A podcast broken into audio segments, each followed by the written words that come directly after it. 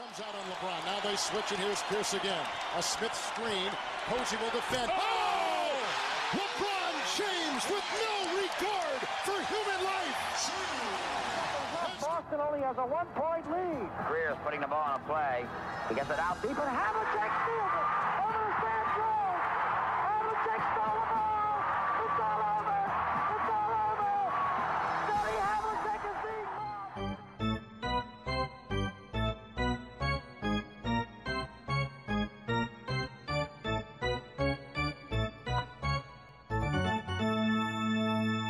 Depois de uma pausa mais prolongada, continuamos sem planos concretos para o futuro da NBA. Mas nem por isso a liga tem andado adormecida nas últimas semanas.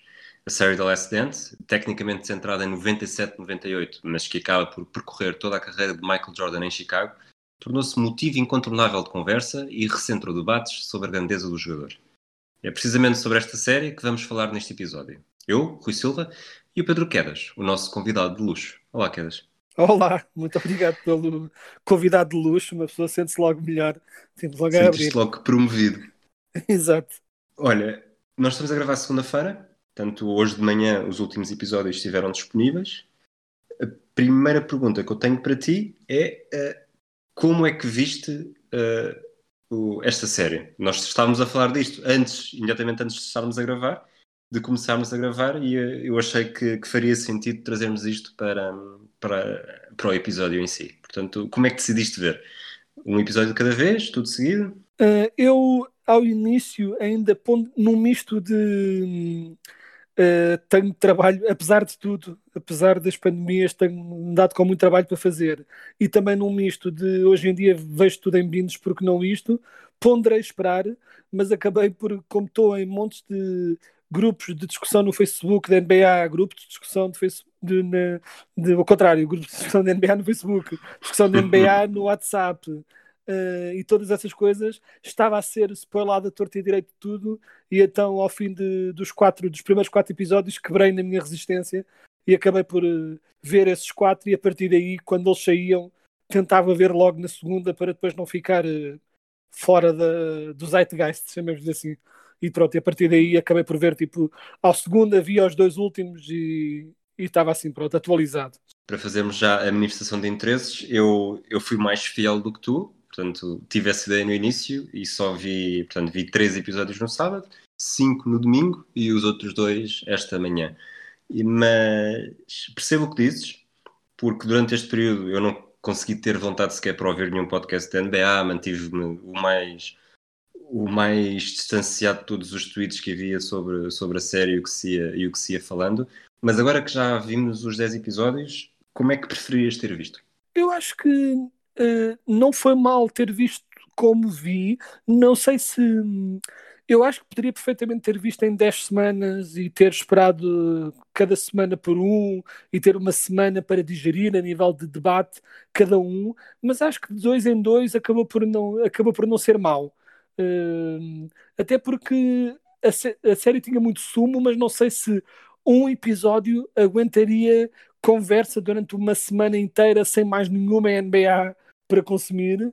Portanto, acho que dois dava sempre assim uma boa dose de, de coisas para dizer e para ir pronto, mantendo a coisa acesa, por assim dizer.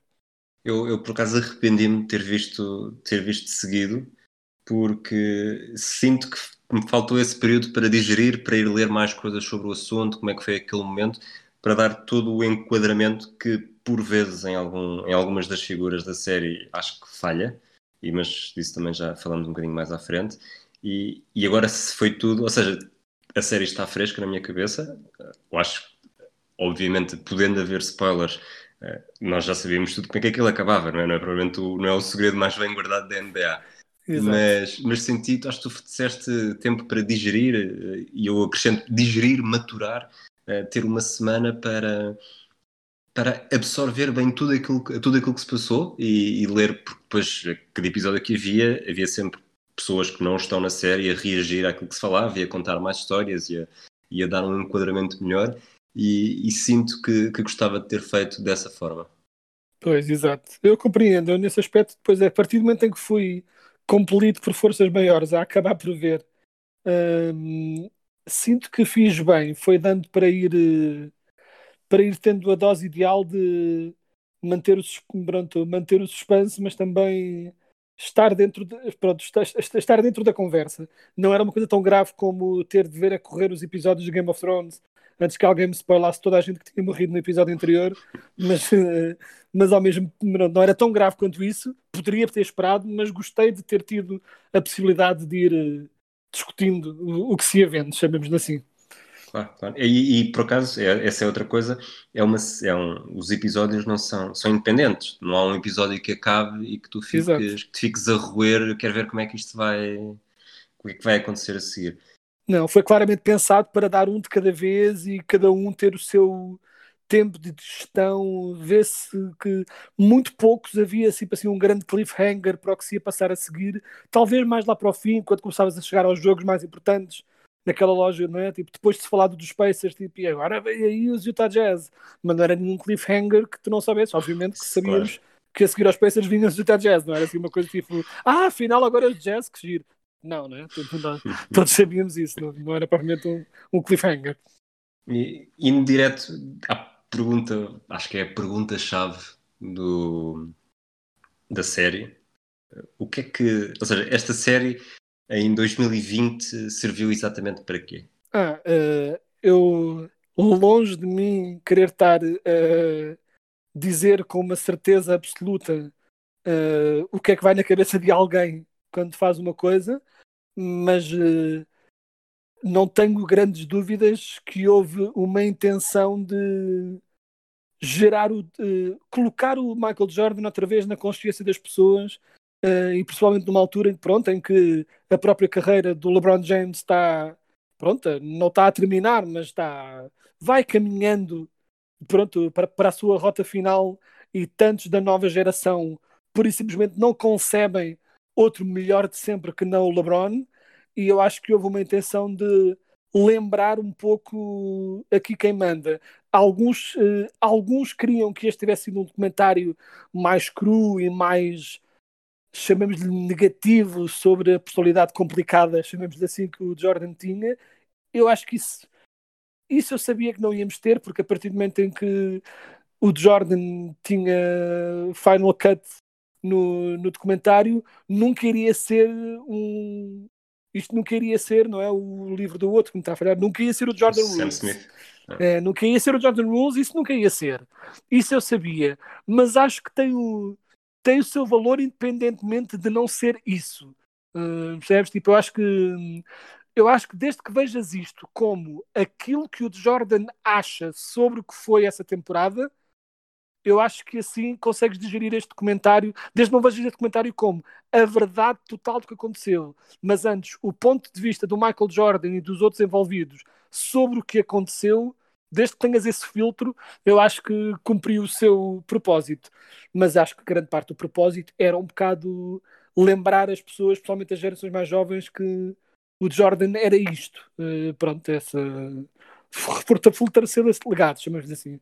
Se eu te pedisse uma frase muito curta, uh, ou seja, nós vemos esta série e se eu te pedir uma frase muito curta para me dizeres uh, quem é que era o Jordan, como é que tu, o que é que tu me dizias? Sei que isto é um bocado, nós, estava, nós não planeámos perguntas nenhumas, portanto dou-te tempo para, para pensar um bocadinho e não. Uh, correndo, vou, vou dar uma frase curta, mas só com um pequeno preâmbulo, porque não consigo deixar de, de, de o dar.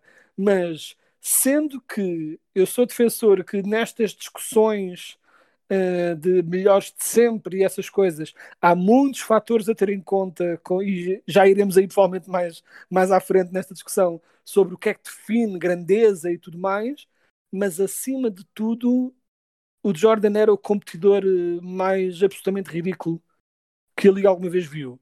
Não era só por isso que ele ganhava, ele ganhava também por talento, também por inteligência, também pela equipa que tinha à volta, também por quem se rodeou, tudo isso influenciou, mas ele, ele era um competidor eh, feroz e, aliás, era isso que o tornava uma personalidade tão peculiar e estranha uh, pronto, na, sua, na sua vida até fora dos campos.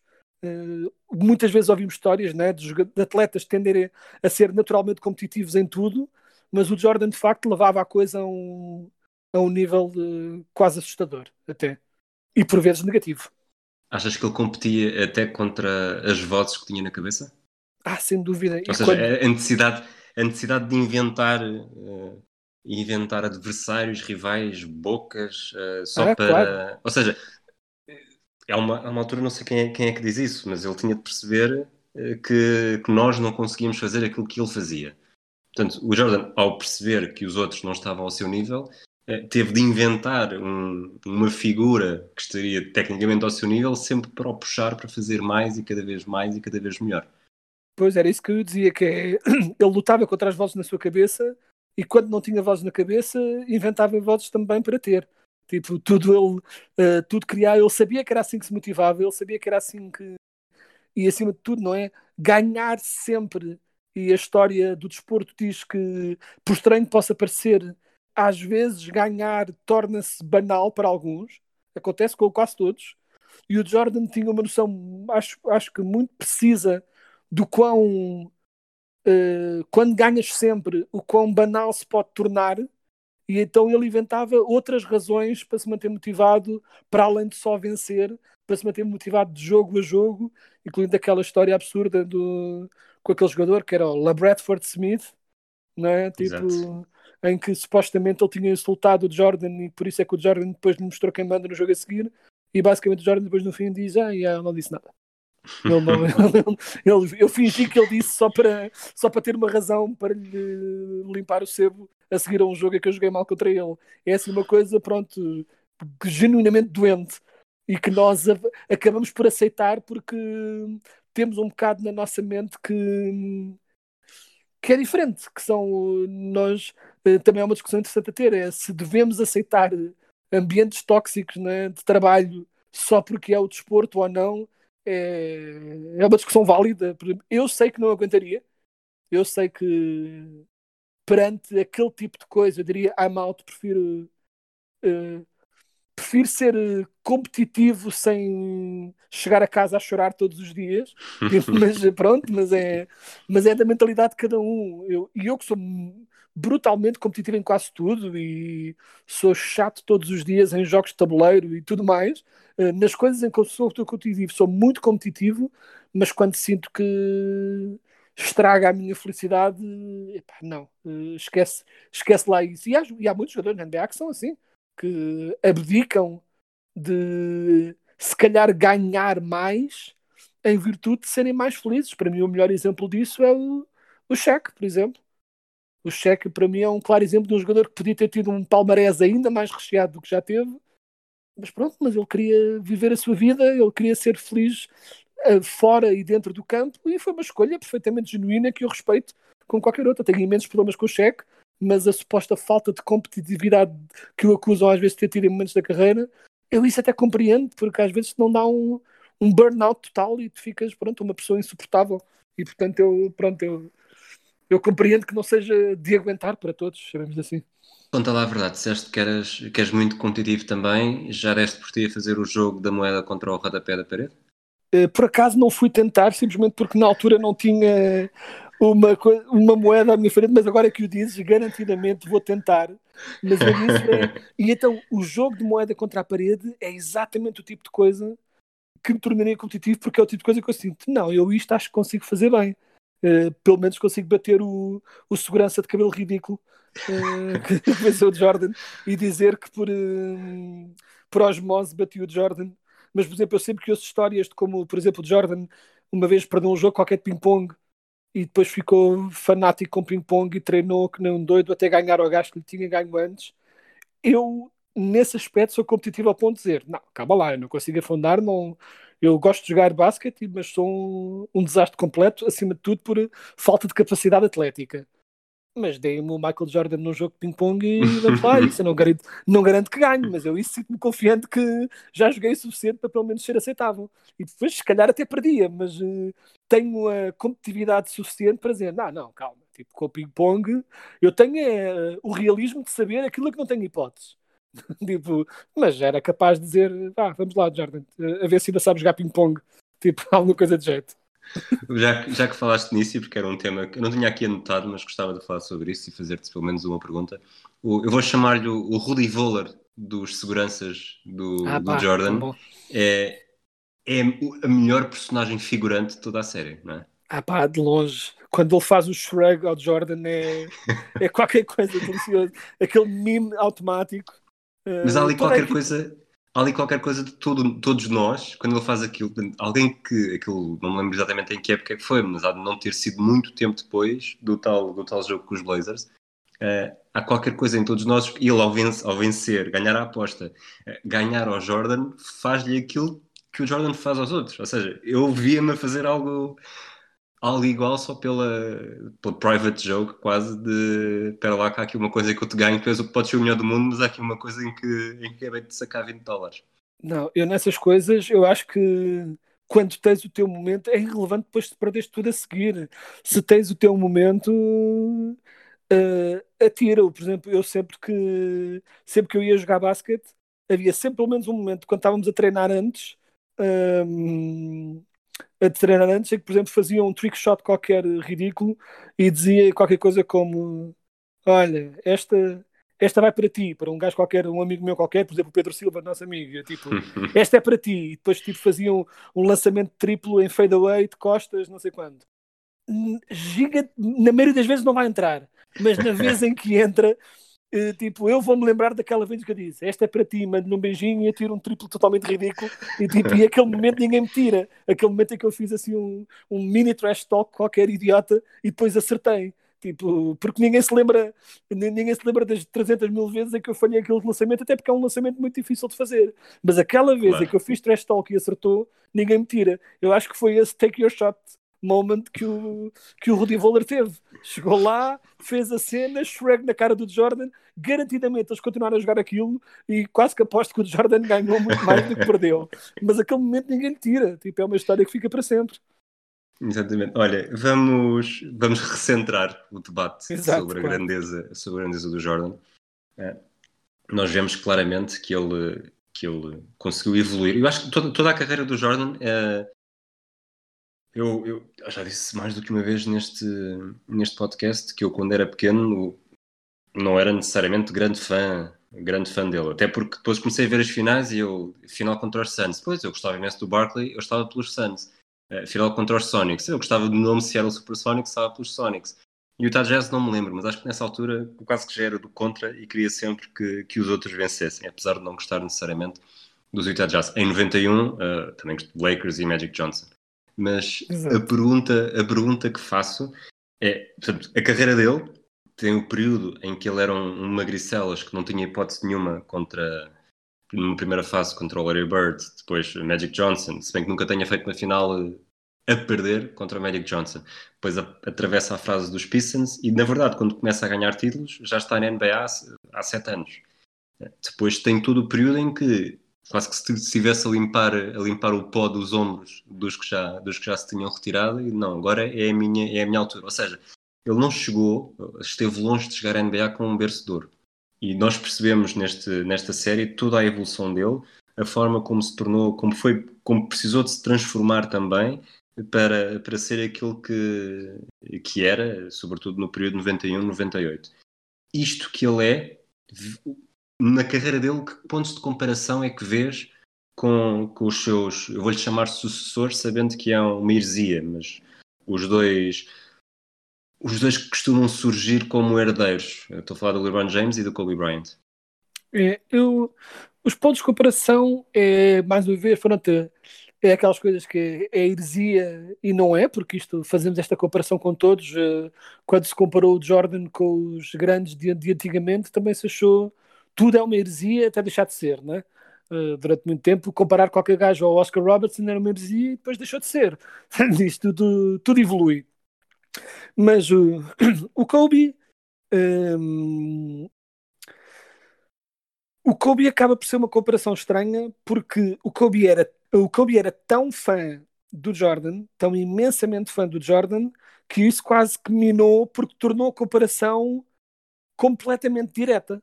E quando faz a comparação direta de ambos, o Kobe acaba por perder uh, quase toda a comparação direta. Uh, a grande coisa é que o Kobe era genuinamente melhor, há várias coisas então ali perto do QB, era no lançamento. Pronto, tinha um lançamento pelo menos mais uh, de exterior de lançamento exterior, entenda-se, mais fluido, mas mais uma vez entramos naquela conversa de eram tempos diferentes.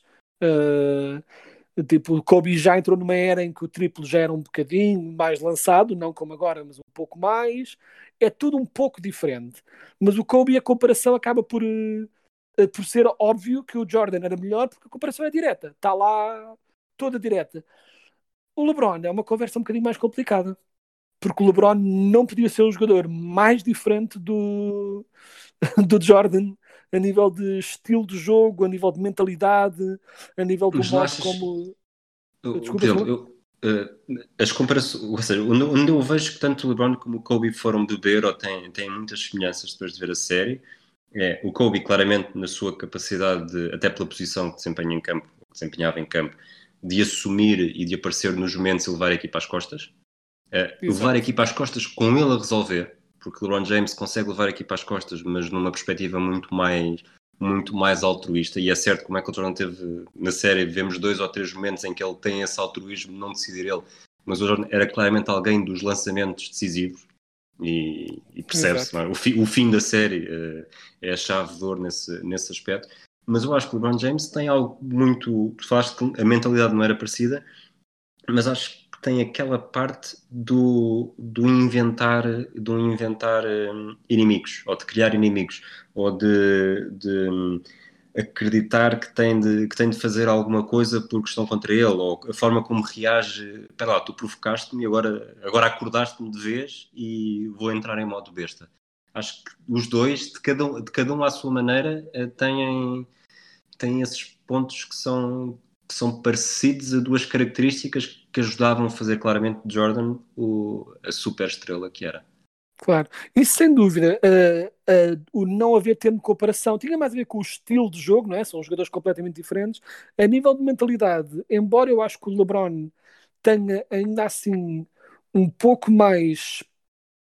O LeBron, uh, para o... há quem ache para o melhor, há quem ache para o pior, mas tem um pouco mais essa vontade de de estar numa equipa, de, né, de reunir todos em tão em volta dele, mas uh, incluir mais todos, tratar as pessoas bem, é uma, tem uma maneira diferente de fazer isso.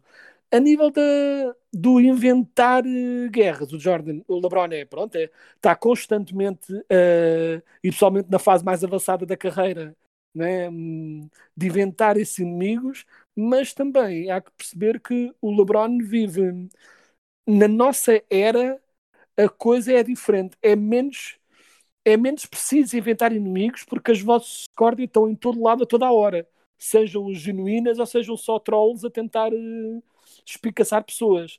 Uh, não é? Os jogadores de hoje são bombardeados constantemente com. Isso não é dos fãs, é porque para cada, vamos dizer, 3, 4 jornalistas uh, credíveis e né? como um como o Zach Lowe, né? como o Kevin Arnovitz, que olham para o jogo com uma cabeça analítica e imparcial, tens loucos, tens um ou dois loucos como o Skip Bayless desta vida ou o Nick Wright, que só querem ver o mundo arder e que dizem coisas estapafúrdias de propósito só para, só para aparecer e eu uh, abomino esse tipo de jornalismo, mas pronto, é o que é uma opinião pessoal não consigo aguentar esse tipo de maneira de estar no desporto, mas ou seja, essas vozes estão muito mais presentes hoje em dia. Seria interessante ver como é que o Jordan, com aquela mentalidade, Reagiria. lidaria com o 24, não é? Com o ciclo de notícias 24 horas. Eu não sei se ele, nem acho que ele fosse reagir mal ou bem, acho que seria só interessante ver como é que a mentalidade dele iria reagir a esse constante. O Jordan, com uma conta de Twitter, seria algo absolutamente insano se calhar eh, a avaliar pelo discurso dele do Hall of Fame, quanto a Twitter dele seria as pessoas queixam-se que o Durant anda em todo lado a responder a fãs, a dizer, eh, a dizer mal. Eu acho que o Jordan, eu não sei até que ponto é que o Jordan não ia conseguir aguentar e não ia responder, mas é tudo especulativo, que ele é, é uma geração diferente. É... Ele, por outro lado, também era mais reservado, só que também é aquelas coisas. Ele era mais reservado, mas mais uma vez também eram eras diferentes. Hoje em Exato. dia é muito difícil os jogadores serem reservados, mesmo que queiram ser se um jogador é reservado é visto como um autista, basta ver um gajo como o Kawhi Leonard, que certo. é gozado constantemente porque ninguém ouve falar dele. a grande maioria dos jogadores antes até eram assim. Tu não, não havias falar O Tim Duncan, né? o Tim Duncan. E o, o Tim Duncan era estoico, o Kawhi Leonard é autista. Uh, simplesmente porque estão numa geração um bocadinho à frente e já é estranho para as pessoas que o Kawhi Leonard pura e simplesmente não queira dar entrevistas, não queira fazer uh, engagement com os fãs, não quer. E hoje achamos isso estranho. É muito estranho ele não querer fazer isso, é esquisito. E na altura, pronto, não era. Alguns jogadores gostavam de aparecer, não é? o Charles Barkley não perdeu uma oportunidade para mandar uma bordoada a quem quisesse ouvir, mas era aquela personalidade dele, sempre foi assim. E outros não. E o Jordan, nesse aspecto, não é que se coibisse a falar, uh, mas era mais reservado, sabias menos sobre ele. Eram tempos diferentes. Eram tempos eu, acho, eu acho que essa parte do, do, reagir ao que os outros poderão dizer, uh, e de estar, no, de estar no Twitter, por exemplo, e cruzar-te com, com o que os outros vão dizendo 24 horas por dia, nota-se um bocadinho quando, quando cada vez que lhe mostram o que é que outros disseram sobre determinado assunto, a postura dele, mesmo antes de saber o que é que dizem, é logo um, ele yeah. vai logo com desdém. Há sempre qualquer coisa do, pois, o que é que ele deixa-me lá mostrar o que é que ele disse. Ele já está quase a abanar a cabeça antes de começar a ouvir. Assim que houve a primeira frase, já, já matou por completo a ideia do, do outro. Sim, especialmente com o Isaiah Thomas, que aquilo simplesmente é uma relação que não há forma de, reconciliar, por simplesmente, não dá. Não... Eu acho que eles, eles provavelmente até iriam tentar fazer aquelas coisas como fizeram aquela conversa entre Kobe e Shaq para eles fazerem as pazes. Eu acho que se tentassem fazer uma dessas com o Jordan e o Isaiah, iria ser o Isaiah com aquele seu sorriso característico, genuíno ou não, é discutível, a tentar fazer supostamente as pazes e o Jordan pura e simplesmente não, não conseguir.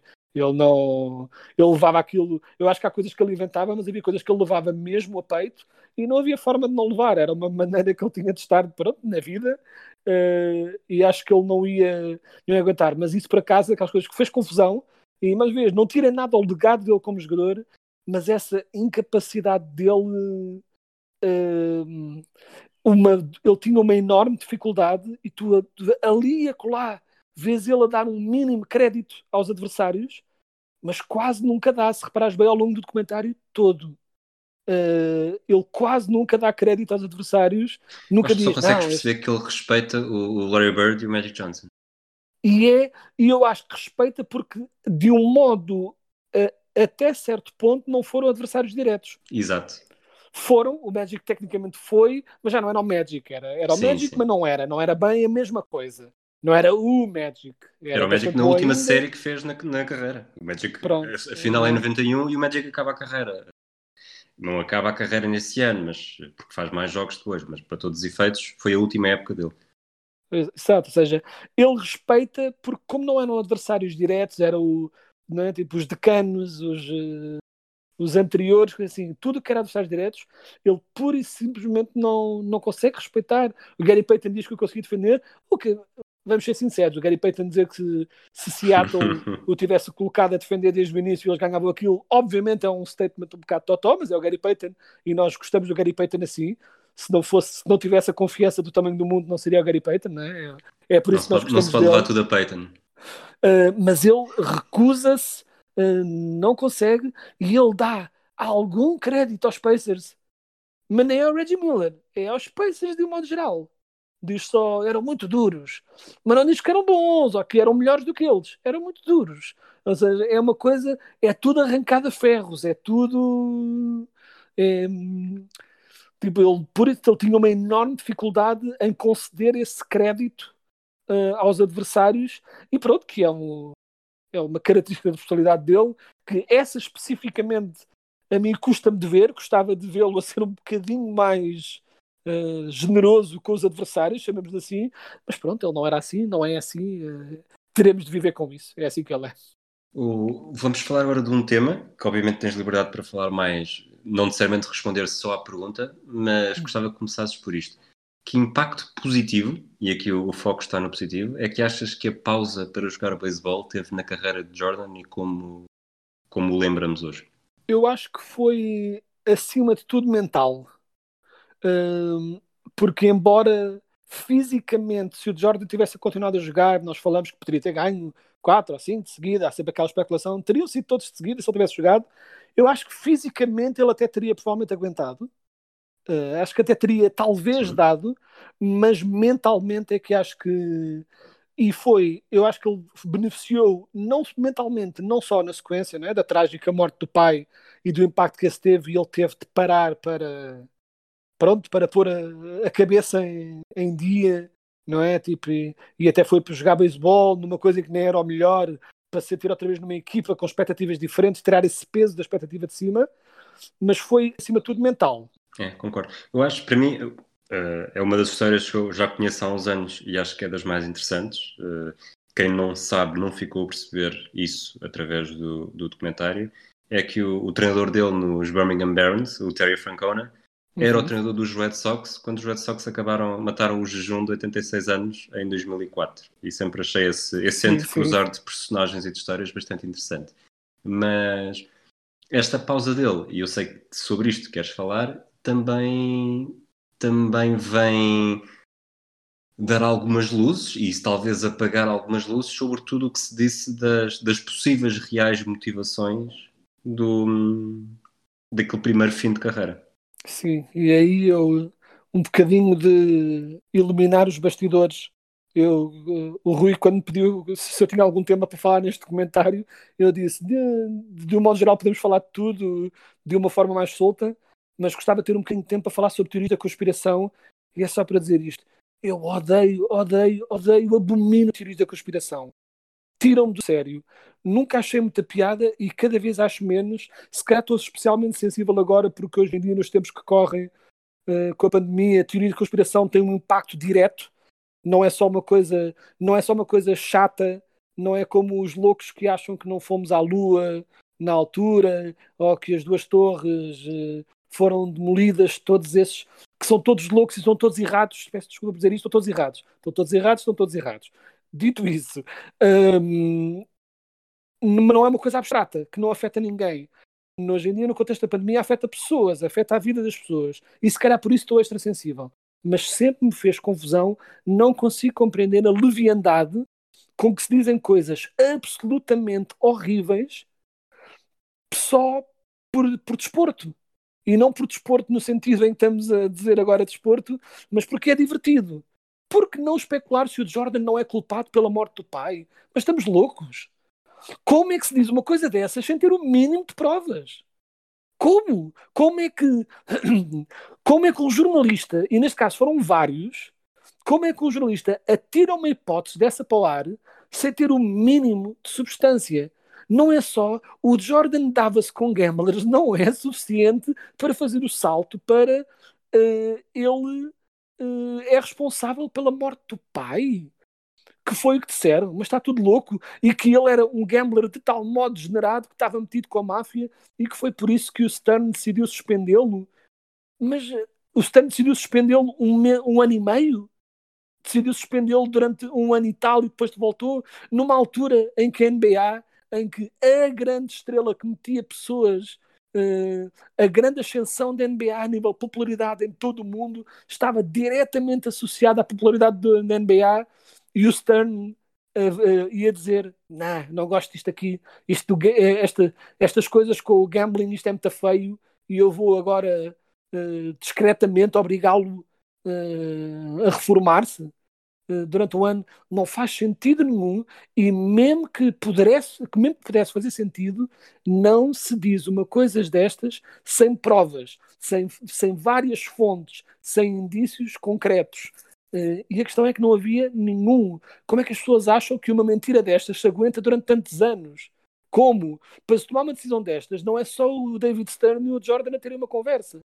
Uh, não é só o Jordan e o Stern que decidiram mentir durante anos. Várias pessoas estariam a par desta decisão. Alguém havia de perguntar, alguém havia de estar a par. E não é? Estas coisas não surgem do nada. Como, como é que as pessoas acham que simplesmente que estas mentiras duram durante anos. E porquê? Porque e é, é esta procura ridícula que as pessoas têm de dar uh, ordem ao mundo quando o mundo é caótico. E aquilo que aconteceu foi o Jordan estava cansado, fisicamente exausto, e de repente o pai morreu na nunca há uma boa altura para o, pai, para o pai dele morrer da forma como morreu, mas morreu na pior altura, numa altura em que ele já estava fisicamente e mentalmente exausto, e acontece-lhe aquilo, e ele teve de parar. Pronto, é, é obviamente o que faz mais sentido. Uh, e este, pronto, este documentário, felizmente, tem lá um momento que é um bocadinho, passa quase um bocadinho pelos pingos da chuva, mas um dos jornalistas, agora está-me a falhar qual, mas é um que escreveu, que fez, era um jornalista que acompanhava. É o que escreve o John Rules. Como é? diz-me o nome? Acho que é o Smith, qualquer coisa Smith, o que escreveu o livro uns anos não. antes. O Sam é Smith também diz que acha isso absurdo e que não havia indícios nenhum em relação. E estamos a falar de um homem insuspeito que não teve qualquer hesitação em pintar o Jordan de uma forma errada. Mas era outro jornalista, agora está-me a falhar o nome, mas pronto, mas ele, um, e que disse na altura que o Jordan, um, um ano antes até de. Ah, é o Rachad, não é? O Ahmad Rachad? Não, é outro, um branco que escreveu um documentário sobre Making Air, ou coisa assim, estava a falhar o nome dele agora. Um, ah, já sei quem é, já sei quem é. Venceu, venceu, venceu. Qualquer coisa, talvez, qualquer coisa nessa onda. É. E ele diz especificamente, o Jordan disse-me há um ano atrás que estava a pensar uh, reformar-se de qualquer modo e que pronto, e que é um indício. E mais uma vez, isso é um indício concreto. É alguém dizer uma coisa uma coisa que ele reteve para ele, porque era, off, presumo que fosse off the record e que não fosse para estar a partilhar, mas pronto, mas o modo como estas pessoas se agarram a estes indícios de nada só porque, olha, dá uma hora de conversa num programa de televisão e a irresponsabilidade de uma coisa destas, de uma pessoa que está de luto e ainda tem de levar com estas conversas, é. Eu não sei como é que. As, depois o que eu não compreendo é como é, que, como é que estas pessoas se sentiriam se lhes fizessem o mesmo se alguém fosse na televisão dizer algo absolutamente ofensivo e grotesco sobre a vida deles, só porque dá um debate giro durante uma hora. As pessoas acham que por ser o Jordan é fair game, dá para dizer tudo. É... Tira-me do sério estas coisas, confesso. Uh, e pronto, e foi o meu mini rant, está fechado. E pronto, eu queria só dizer isto. O, o jornalista, entretanto, foi à procura, é o Mark Vancel. É isso mesmo. V-A-N-C-I-L. Olha, é vamos, estamos a entrar aqui na parte final de perguntas que eu tenho para ti, temas que gostava de falar contigo. Eh, uma, eu acho que percebe-se rapidamente na série que o, que o Jerry Krause uh, terá morrido, não é? Uh, uhum. Morreu em 2017. Uh, acho uhum. que falta um bocadinho o enquadramento do que, é que, do que é que lhe aconteceu, até porque todos eles acabam por falar atualmente, ou, ou mais recentemente, o David Stern e o Kobe falam, e na verdade morreram já este ano também. Mas até que ponto é que o Jerry Krause acaba por ser o grande, este termo talvez seja um bocado forte, mas injustiçado deste, deste documentário? Porque o documentário basicamente está a ser controlado por quem na altura não, não se dava bem com ele. Ou seja, até que ponto é que os méritos que ele tem, que ele tinha neste caso, eh, foram um bocado ignorados no, no The Last Dance? Sim, eu acho que bastante e acho que hum, eu acho que há coisas que dizem sobre o Jerry Krause que eu sinto que, como várias pessoas disseram, por exemplo, e o Steve Kerr, ao seu bom jeito de ser uh, um tipo impecável uh, é? e ponderado, uh, acho que o descreve da forma que eu acho que é mais realista, que é ele não era mau gajo, mas tinha uma, uma forma inata de dizer a coisa errada na altura errada, né? de, meter, de enfiar o pé na boca, tipo, constantemente. Uh, e acho que isso é que o tornava uma personalidade tão difícil de aguentar. E, esse, e criava anticorpos em relação às pessoas todas à sua volta.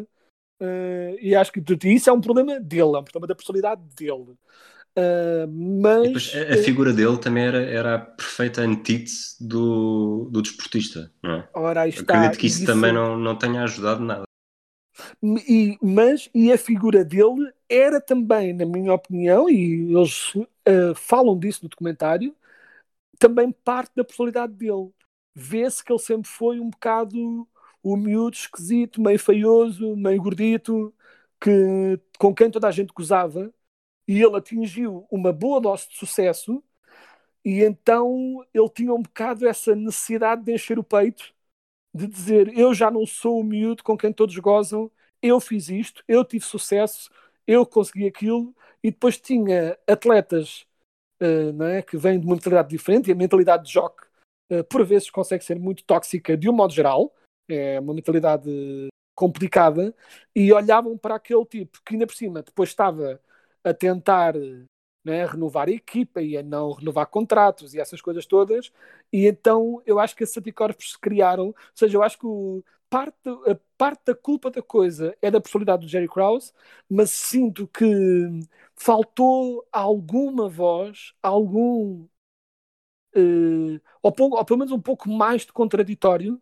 um pouco Sim. mais de pessoas a dizerem uh, aqui nestes últimos episódios é dado algum crédito en passant, mas é é um pouco en passant, tipo, é um pouco. O de... Scottie Pippen chega a dizer que, que, discutivelmente também é o melhor GM da história. Algo que, aliás, eu, eu, eu sou capaz de discordar no treinador e no GM. Pronto, eu percebo que o Phil sim, Jackson, sim. Phil Jackson tem uma carreira, olhando bem, é uma carreira brilhante, mas, claro. mas eu acho que entre, entre treinador e GM, pelo menos um deles tem de ir para o. Eu sei que é, é estranho, é estranho, quer dizer, é fácil um adepto do Celtic dizer isto, mas o Red Auerbach, algum impacto tem de ter, tem de ter numa das duas. Claro. Senão, senão não está lá nada a fazer, não está a fazer nada lá e tem um dos. Está em 16 dos 17 títulos dos Celtics. exato, exato. E se, ou seja, o treinador tem sempre essa voz ativa, embora nós, pronto, há exemplos, N exemplos de treinadores que se tornaram GMs e que a coisa não correu especialmente bem, porque são mentalidades diferentes, e acima de tudo por causa disto, que é o ponto que eu ia querer fazer a seguir, que é a grande dificuldade que os treinadores têm em ser GMs, e pessoalmente quando, quando o têm de fazer ao mesmo tempo, é a mentalidade de um treinador é semelhante à de um atleta, é ganhar todos os jogos sempre. E a de um GM é pensar no futuro. E a questão é, embora eu compreenda que é estranho, vindo de não sei quantas vitórias seguidas, estar disposto a abdicar disso para pensar no futuro, eu não sei até que ponto é que o Jerry Krause estaria totalmente errado. E essa é um bocadinho. Uh, garantidamente algumas pessoas concordam com isso e falta um bocadinho alguém a dizer isso. Eu percebo. Até se perder pelo menos uma vez, tem de se dar pelo eu, Até aí eu concordo tem de se deixá-los perder pelo menos uma vez antes de decidir fazer o reset e rebuild. Mas também eu não tenho agora uh, as datas todas alinhavadas, uh, de repente aqui na cabeça, mas tenho a ideia que o ano a seguir a esta, pronto, ao Last Dance, era um ano crucial a nível de contratos para uma série de jogadores fulcrais, ou seja, era um ano de grandes decisões nesse sentido. E havia o grande risco de eles pura e simplesmente ficarem absolutamente inundados em contratos que não, dos quais não iam conseguir fugir e iam estar condenados uh, a uma potencial mediocridade a curto, médio prazo. A questão é, claro que a verdade é que depois vemos como é que foi o rebuild e não correu, e não correu bem. Só que é um bocadinho, é um bocadinho só que também é fácil de dizer, vê, é, assim, é isto que acontece quando se faz rebuild, pegando no exemplo mau. Né? Podemos pegar exemplos eh, inversos de equipas que decidiram fazer rebuild um bocadinho antes do tempo. Um, pronto, e a coisa e a coisa correu bem. Para dar um exemplo parvo, que não foi necessariamente rebuild, mas foi um perceber uh, perceber emocionalmente, desligar a emoção da decisão para tornar a decisão correta. O exemplo rápido é o dos Toronto Raptors, por exemplo, há pouco tempo, sim. Sim, em que sim, os Toronto ganhavam muitos jogos com o DeMar DeRozan como um dos seus melhores jogadores, mas eles perceberam, para mim corretamente, que havia um teto numa equipa com DeMar DeRozan e tomaram a decisão de vamos pôr aqui o Kawhi e vamos fazer, eh, vamos basicamente tipo, começar a olhar para o futuro, eh, jogadores mais jovens, mas para já temos o Kawhi. E a lógica foi, se correr bem, como correu, Uh, claro que não sei se a que eu estava à espera de um título, mas pronto, mas tiveram o título. Mesmo que não tivesse corrido bem, valia a pena o risco e a seguir fazia o rebuild a sério seja, foi uma decisão muito sensata, mas muitos nos Raptors acharam que foi um insulto e ah, né, tudo que o DeMar DeRozan fez pelo, pelo franchise e tudo mais, e eu não discordo totalmente de quem acha que possa ser um insulto, mas foi inegavelmente a decisão correta para os Raptors. E eu acho que o que o Jerry Krause quis fazer, não tenho agora maneira de saber, porque os SIS são muito difíceis de fazer nestas coisas, mas não era necessariamente a decisão errada. Simplesmente, eu acho que o modo como ele o fez, e acima de tudo, dizendo coisas cá para fora, a torto e a direito, Uh, Boicotar numa, quase, não é? Uh, sabotar, sabotar internamente. sabotar internamente a equipa, aí é que era o erro. Ou seja, não acho que o Jerry Cross tivesse as ideias erradas como GM, mas era um péssimo falador em público, um péssimo comunicador. Ele comunicava muito mal. E pronto, e é um claro exemplo. Comunicava muito mal para a imprensa, comunicava muito mal com os seus próprios jogadores e com o treinador. Era um péssimo comunicador, não sabia lidar com, falar com pessoas. E isso acabou por condená-lo, mas ainda assim acho que foi um bocadinho injusto o tratamento que lhe deram, tanto que até o viu-se sair umas declarações do Tony Kukoc a dizer que achava um bocadinho e um bocado injusto o tratamento que estava a dar a Jerry Krause neste documentário. Uh, o próprio Tony Kukoc disse isso. Tipo, pronto, e é. E de facto aí acho que foi um bocado o maior injustiçado nesse aspecto. Este, eu acho que este documentário seria sempre brilhante, uh, feito de que forma fosse feito, porque acaba por ser, por retratar a história e a carreira de um dos melhores atletas de sempre na história do desporto mundial. Uh, mas beneficia e muito, para mim, de duas coisas. De ter havido o acesso, o acesso direto pessoal em 97, 98, durante toda a temporada, e também por, uh, por só estar a sair agora. Portanto, estamos a falar de 20, foi uma coisa que aconteceu há 22 anos, onde provavelmente muitos dos, dos intervenientes que hoje falaram, hoje estamos a falar, acredito, de 2019, 2018, não sei há, quanto há exatamente quanto tempo é que isto estava a ser produzido, mas que falaram já com distanciamento e com, com um grau de, de à vontade e de conforto que provavelmente se fosse feito para sair em 99 ou em 2000 nunca existiria.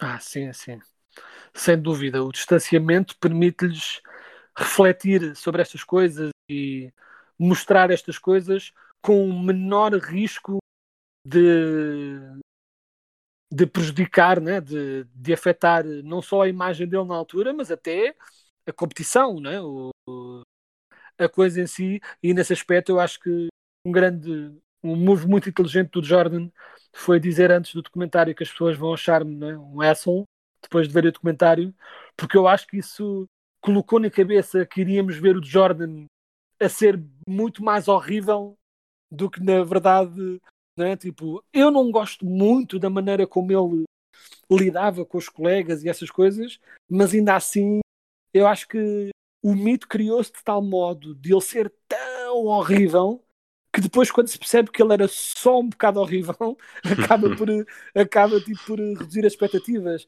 À parte do coitado do Scott Burrell que é o, o, saco de pancada durante o documentário todo coitado do, do gajo tipo, e depois coitado aparece lá a falar e dizer, ah, para mim era na boa, tipo, vê-se que ele era tipo um tipo simpático, que estava ali, jogava bem, fazia o seu trabalhinho e não, e não se chateava Uh, ou seja, de certo modo era. Tanto que até o Jordan, a certa altura, diz que tipo, eu tentava espicaçar a malta toda, mas o Scott Brown simplesmente não dava, ele era demasiado simpático.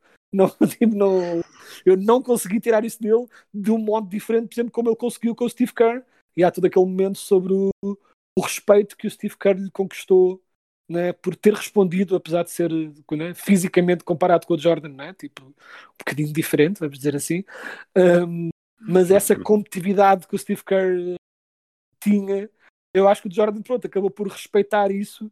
Isso que pronto, ele estava a tentar que o Scott Burrell se irritasse, chamemos-lhe assim. Mas pronto, simplesmente não era a personalidade do puto e pronto, e, e, e, foi assim que ele, que ele foi a carreira toda, pronto, mas é, é interessante. Há dois, há dois momentos, há duas personagens que fazem, que fazem deste documentário ainda melhor em 2020 do que se tivesse saído em 2000, é só para, só para fechar este tema. Exato. Um deles é o Phil Jackson, porque o Phil Jackson, tu percebes que é um treinador que estão, ganhou seis títulos com o Jordan, estão a fazer-lhe a cama, e em 2020 tu sabes, pois ganhou seis títulos com o Jordan, fizeram-lhe a cama, foi para os Lakers e ganhou mais cinco. Yeah. Portanto, as coisas não lhe correram mal. E, e tens o Steve Kerr, que, que na altura era, vá, tendo lançamentos eh, valiosos, não deixava de ser um jogador de segunda linha. Eh, Sim. Depois é campeão no ano a seguir com os Spurs e hoje em dia é treinador daquela que é discutivelmente uma das melhores equipas da história também. Eh, quer dizer, discutivelmente, uma das melhores equipas da história é de certeza. discutivelmente é a melhor equipa da história. Portanto, são, são personagens que dão ainda mais valor ao documentário hoje pelo que conseguiram fazer depois de terem estado presentes num momento que é que escreveu uma página também, uma das páginas mais importantes da história da NBA. Claro que sem dúvida. E eu acho que essa, esse legado. O Phil Jackson seria sempre uma parte fulcral deste documentário, não havia como não ser. Uh, mas, por exemplo, eu sinto que o Steve, o que o Steve, a pessoa que o Steve Kerr é, uh, quem se tornou e né, até pós pós carreira com os Bulls e pós carreira como jogador, eu estou desconfiado que isso tenha influenciado até o destaque que lhe deram no documentário, principalmente para estes momentos finais, em que há vários momentos, uh, tanto que até se vires bem no, naqueles créditos finais, em que eles fazem, pronto, aquelas linhas finais a dizer o que se sim, passou sim, a seguir ao, ao, coisa, uh, é mencionado não é? o Jordan reformou-se, o Pippen foi traded, o Rodman foi libertado uh, e e o, o Steve Kerr, e o Kerr foi traded. E eu amo o Kerr de morte, é uma das minhas personalidades favoritas de toda a NBA, pela sua inteligência, por tudo que ele tem. Mas obviamente ele não era importante para a equipa desse modo, mas aparece nessa, nessa lista finais de jogadores que tendo saído acabaram com a equipa. E é, pronto, e é curioso ver tipo, a importância que o Kerr acaba por ter. E pronto, e claro, nestes últimos episódios também, uh, o, os paralelos infelizes né, com, as, com a história do Steve Kerr, uh, né, tipo a questão do, do pai dele também, e eu por acaso teria ficado, é uma coisa um bocado mórbida, mas uh, uh, fez-me falta se calhar, não se calhar, se calhar perguntaram e não tiveram uma resposta de jeito e por isso é que não quiseram pôr, mas ter sabido qual é que era a reação do Jordan, porque eles disseram com, com o Steve Kerr que eles não falavam sobre o assunto, Sim. Mas era interessante, não sei porque, fiquei curioso de saber como é, se o Jordan estava a par disso, se era uma coisa que ele tinha presente na cabeça dele.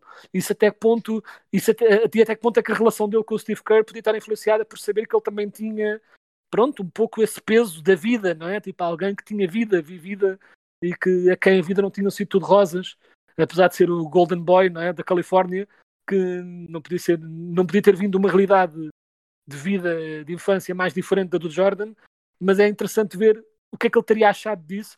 Essa, quando estava a ver essa parte do comentário, tipo, ah, o que é que o Jordan vai dizer em relação a isso? E depois não havia nada, e essa parte fiquei tipo, ah, gostava de ter sabido um pouco esse, esse olhar dentro da mente do uma, uma coisa só porque acabei de ler, não estava, não estava a pensar perguntar-te isto, mas acabei de ler isto e já ouvi nos últimos dias, fui lendo várias, várias opiniões iguais. É, portanto, uma pergunta só para falarmos 30 segundos disto. Achas uhum. que, que, se vê muito de, de Ronaldo neste Jordan? Pela sua ética de, de trabalho e hipercompetitividade? Eu acho que sim. Uh, mais uma vez, a nível de personalidade, ainda assim tenho a ideia que o Jordan é um, o Ronaldo é um bocadinho mais amigo dos seus amigos e mais, mais bom colega, chamamos assim. Mas esta mentalidade de competitividade a toda a hora e de querer a toda a hora mostrar que estás a fazer mais e sempre mais que os outros e esta obsessão pelo, pelo seu pelo legado e mostrar eu sou o melhor e estou aqui, aí sem dúvida. A ideia final que tinha para te perguntar, uh, o, a série começa com o, o, Jordan a dizer que quer que os Bulls sejam tão respeitados como os Sixers, os Lakers e os Celtics e termina, uh, eles vão recuperar essa frase uh, a dizer isso novamente. Eu fui fazer, na verdade já tinha esta estatística feita há, há alguns anos, os Bulls atualmente uh, percentagem de vitórias na história 51,5%. Uh, uhum. com o Michael, se, se contabilizarmos as épocas uh, do Michael Jordan, uh, ou melhor, no tempo do Michael Jordan lá, estamos a contar o 80, a partir de 84, portanto, épocas em que, em que o registro era negativo, 65% de vitórias. Achas que o, que o, Jordan conseguiu, ou na verdade o, os Bulls, uh, houve, houve os Bulls do Jordan e de resto, é uma equipa tão relevante como. Eu, queria, eu ia dizer Cleveland, mas Cleveland, entretanto, também já ganhou o título. Mas uma equipa sem, sem, sem relevância. Não vou complicar mais. Exato. Eu acho que o Jordan conseguiu levar os Bulls até um certo ponto. Uh, como dizer, quando ele diz Lakers, Sixers e Celtics, eu não vejo os Sixers nessa conversa eu acho que os Lakers e os Celtics têm uma aura diferente de respeito uh, no seu lugar na NBA. Uh, eh, se calhar é o número de títulos que faz isso e, e, nós acabamos por reduzir essas coisas todas. Mas eu acho que os Lakers e os Celtics estão de facto num patamar diferente de realeza a nível de franchise. Mas acho que o Jordan conseguiu pôr os Bulls no, no mesmo lugar que os outros imediatamente abaixo, ou seja, que os Sixers. né? Acho que tornou os Bulls um destino, querer jogar no sítio em que o Jordan jogou. Isso acho que ele conseguiu. Isso é tudo muito relativo hoje em dia, porque os jogadores novos hoje em dia deixam guiar as suas decisões um bocadinho menos sobre estas considerações de legado, mas acho que jogar onde o Jordan jogou ainda é uma coisa. Mas não sei se isso é tanto elevar o franchise dos Bulls quanto é elevar o, o Jordan como franchise. Porque eu pois. acho que muitas das pessoas que querem jogar nos e que querem ser bem-sucedidos nos Bulls não querem ser a nova estrela dos Bulls. Querem ser a estrela na equipa em que o Jordan brilhou também. Uh, o que é um, um, posicionamento um bocadinho diferente dos outros franchises. Os outros franchises existem mais como um franchise, com vários momentos, e no caso dos Bulls é. É uma geração. Irre irrelevância, absolutamente imbatíveis e não irrelevância a seguir, mas uh, muitos momentos de irrelevância também. Tiveram os seus momentos bons, mas, uh, ou seja, eu acho que ele ascendeu-os um pouco, mas ascendeu-os completamente colado a ele, chamemos-lhe assim. Né? Essa aura que os Bulls conquistaram está totalmente ligada à existência do Jordan, enquanto que, por exemplo, Magic e Bird vieram simplesmente uh, criar mais uma razão, mais um patamar para essa permanência constante dos Lakers e Celtics na, na liga. E isto para dizer uma, uma última coisa em relação a isso, muito rápida, dizendo de outra forma, nenhuma destas equipas vai desaparecer. Nenhuma. Mas se Lakers ou Celtics uh, fossem retirados da liga, da liga Vancouver Grizzly Style, seria Sim. o fim do mundo não era a mesma coisa com os Bulls. Era mau, mas não era a mesma coisa. Percebes? É, esta, esta, segunda linha, portanto, Celtics e Lakers estão claramente num campeonato à parte. Depois aqui na segunda linha, Warriors com 6 títulos, Bulls com 6, Spurs com 5, uh, eh, Sixers, Pistons e Heat com 3.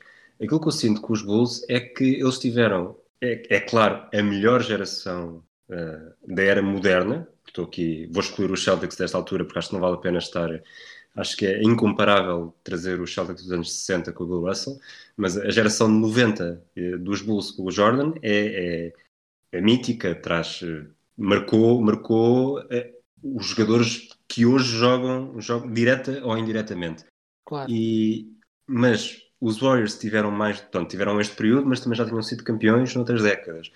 os Spurs é um caso ligeiramente semelhante com, com os Bulls do Jordan, mas começaram com Duncan e, e David Robinson e conseguiram uh, ir renovando, obviamente sempre com o Greg Popovich. Portanto, não sei até que ponto é que o Popovich não é o Jordan dos, dos Spurs. Dos Spurs, é. dessa analogia, sim.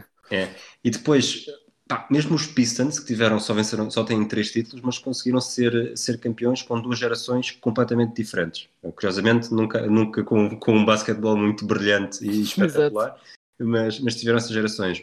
O Zid também já é um bocadinho. Vá, o Dwayne Wade é, é, transversal aos três títulos. Mas acho que faz falta esta. Os Bulls nunca conseguiram. Nunca conseguiram ser verdadeiramente uma organização vencedora. Eh, foram uma organização vencedora enquanto lá estava o Michael Jordan. É isso, eu acho que lhes falta. Se não tivesse o Michael Jordan, toda a história dos Bulls era banal. Toda. Não havia nada que não fosse. Não havia nenhum momento que ajudasse a tirar a banalidade dos Bulls. Exato. E não é que eles tivessem sido péssimos o tempo todo, porque tiveram claro, momentos claro. bons, aquela equipa, aquelas equipas de Heinrich, Gordon, Noah tiveram os seus momentos. E mesmo o Derrick Rose, Derrick Rose tiveram os seus momentos. Ou seja, não é que tenham sido completamente irrelevantes, mas não foi nada como a pessoa se lembra. Ah, aquele momento. Mas, por exemplo, por estranho que possa parecer, eu acho que a, o momento bom dos Bulls foi tão bom que eu acho que as pessoas querem dar-lhes esse estatuto, só precisam de uma razão. Eu acho que, tipo, de uma forma estranha, eu acho que se os Bulls ganhassem outro título, automaticamente ganhavam essa hora. Só, tipo, e, e, por aleatório e bizarro que isto possa ser, não é? Porque é que um título há de fazer diferença, mas de certo modo faz. Só ganharem um título. Uh, e digo já, e talvez nem só ganhar um título, eu acho que os Bulls estarem numa final uh, já ia dar-lhes logo outra aura de, ok, não é só Jordan, pronto, houve outra coisa com os Bulls e já podia falar de Bulls como um franchise vencedor. De resto, não. Tipo, é um bocado aquela coisa. O Jordan foi um franchise vencedor. Os Bulls, Pois. mais ou menos. É, o- a história, o que se costuma dizer do, do Yankee Stadium é que era the house that uh, Babe Ruth built. Uh, Exato. Aqui, a casa pode ter sido construída pelo Jordan, mas quando ele se foi embora, vendeu aquilo e tiveram de construir lá outra coisa em cima que não tinha, nunca, nunca teve pontos de comparação, ou verdadeiros pontos de comparação com isso. E só para Exato. esclarecer, quando eu digo que os Bulls seriam banais, a equipa de 2011, por exemplo, é muito boa, uh, provavelmente poderia ter lutado pelo título e até ter sido campeã se o Rose não se tivesse lesionado. Mas se fosse só isso, se esse fosse o único momento da história dos Bulls, a história dos Bulls não seria melhor do que um, uns Ox ou OKC ou outra qualquer equipa que nós olhamos para ela, percebemos que tem um grande momento, mas não está na luta com. não está nos patamares quando começámos esta conversa. Não digo Celtics Lakers, mas Warriors, Spurs, Sixers, eh, Pistons, as equipas que o. e as equipas que o Jordan também tinha dito na, na frase inicial e na frase final. Claro. Claro, claro, Um, e, fa- e faz sentido, porque e basta, o Derrick Rose é um exemplo disso. Bastava Derrick Rose ter conseguido conquistar, por exemplo, um título que já havia, pronto, já havia dois pontos de ligação. Já havia tipo dois momentos em que tipo, ok, os Bulls fizeram isto e isto, e já é uma história dos Bulls. E assim, não é, pronto, é um bocado a história do Jordan. Isto é muito aleatório, mas é o que é. É, é um que faz-me lembrar um bocado, até escrevi isto aqui, anotei, que é, é um bocado Nápoles com Maradona.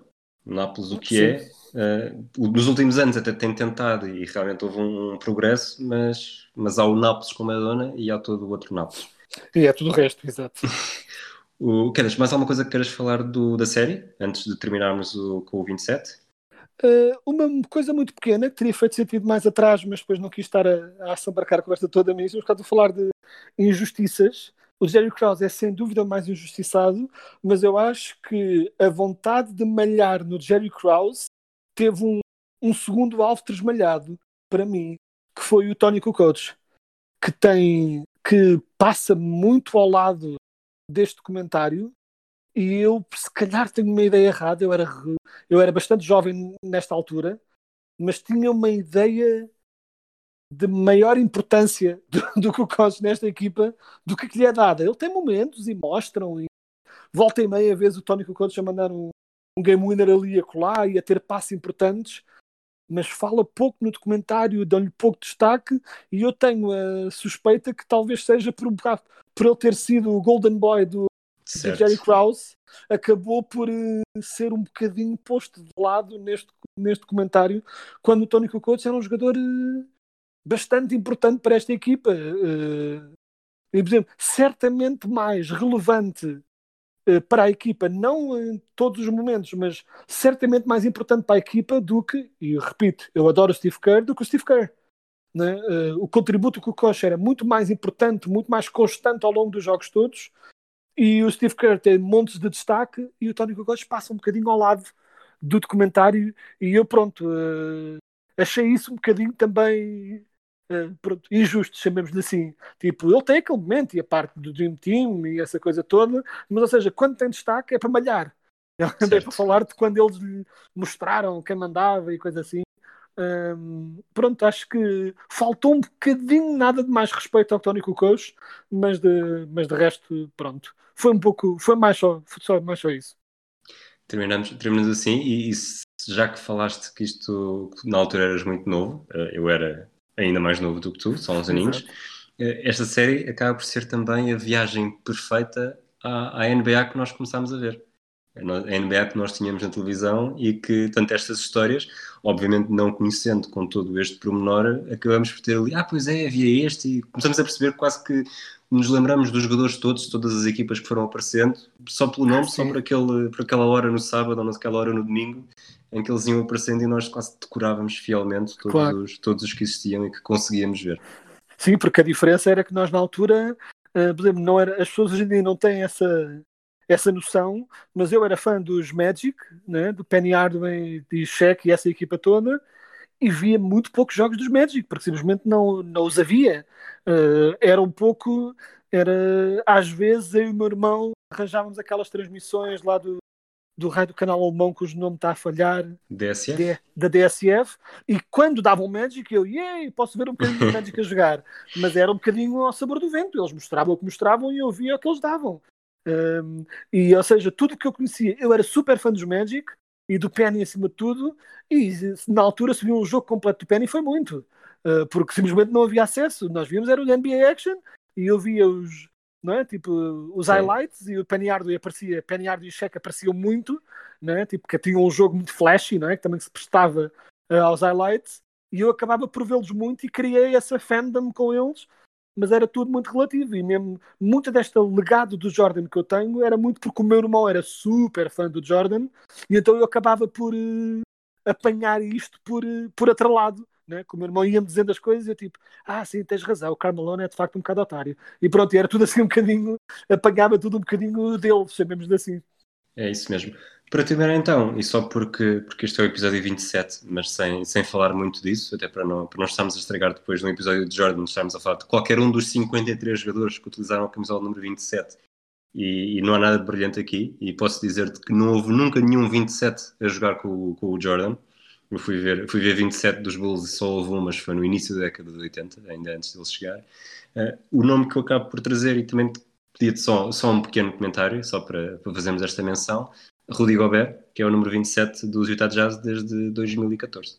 Uh, o comentário que me parece fazer é que é um, é um jogador é um incrível jogador defensor, é um incrível defensor que o irá continuar a ser e que pronto e que, que se calhar no futuro vai considerar o seu sentido de humor tipo, e com apropriadas certas piadas em certos momentos de tal modo, a piada caiu de tal modo mal que há malta que quer que ele seja suspenso da liga durante não sei quantos jogos e o pessoal, calma, tipo, não, não, é preciso, não é preciso tanto, mas uh, foi, foi uma piada tão estúpida que faz com que pessoas achem que ele andou a tirar quenzinhos da para a segunda circular, tipo, de tal modo a piada foi estúpida. E pronto, e é, uma, é um bocadinho pena que um jogador do talento dele eh, durante os próximos tempos só vai ser visto por isto e quanto mais a cada segundo que a pandemia dura, mais as pessoas se vão lembrar da piada estúpida dele, principalmente quando o basquete regressar. Mas pronto, olha, nem todas as piadas resultam e ele vai ter de viver com essa durante, durante um bom bocado. Segunda e última pergunta. Estivemos aqui a falar sobre basquetebol nos anos 90. Achas que o Rodrigo Gobert se encaixaria bem? Dos postos, portanto, os postos estão, estão em vias de extinção, pelo menos como os conhecíamos. Achas que, achas que ele se daria bem com este a lutar com o Luke Long e com o Horace Grant, por exemplo? Eu acho que ele se daria incrivelmente, porque aquilo que ele não tinha de post-game, e isso ia ser estranho para alguns, porque não ter de todo um post-game iria ser estranho nos anos 90, mas eu acho que eu acho que ele se adaptar bem e não só nos anos 90, mas especificamente numa equipa como a do Jordan. Porque se fossem pedir ao Rudy Gobert para ser o franchise player que era o que normalmente se pedia aos, aos postes. Uh, Na altura era muito mais normal construir a equipa do poste para baixo. Nesse aspecto, ele seria um jogador estranho, lugar e que não ia ter, não iam se calhar dar minutos, porque o jogo ofensivo dele é fraco. Mas numa equipa como a do Jordan, em que o, objeto, em que o papel dele seria fazer o trabalho sujo enquanto os bases criavam e apanhar ressaltos e defender o aro, eu acho que ele ia ser incrível. Eu acho que colocavas o Rudy Gobert nesta equipa do Jordan, do Jordan iriam ser eh, ainda mais do, dominadores do que já eram, principalmente no nível da defesa. E eu sei que já disse que era a última pergunta e vamos, estamos, o episódio já vai com mais de uma hora e dez, ou quase uma hora e dez, e, ainda vou prolongar um bocadinho mais. Mas achas que o Gobert, sendo francês, não teria muita dificuldade numa equipa com o Jordan e o Pippen, que demonstraram com o Tony Kukoc que se calhar não, não iam muito à bola com europeus? Ah, isso era outra conversa que a nível de estilo de jogo era a tal adesão que eu tinha dito, a nível de aceitar jogadores estrangeiros iria ser muito, muito complicado, mas em mini defesa do Jordan e do Pippen ia ser complicado em qualquer equipa na, na NBA na altura.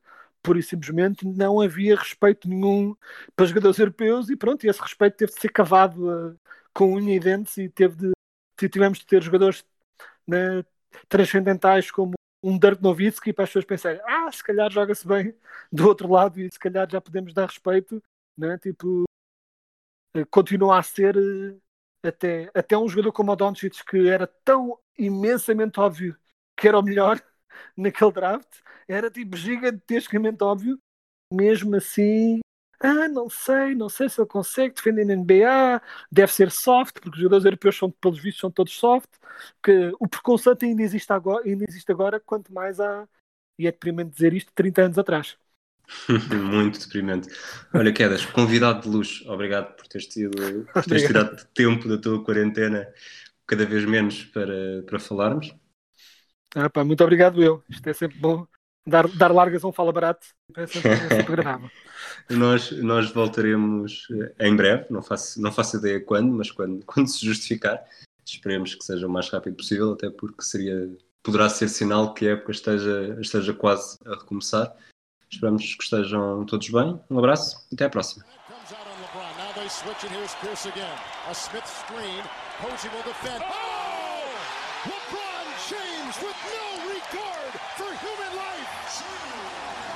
Boston only has a one-point lead. Greer's putting the ball on a play.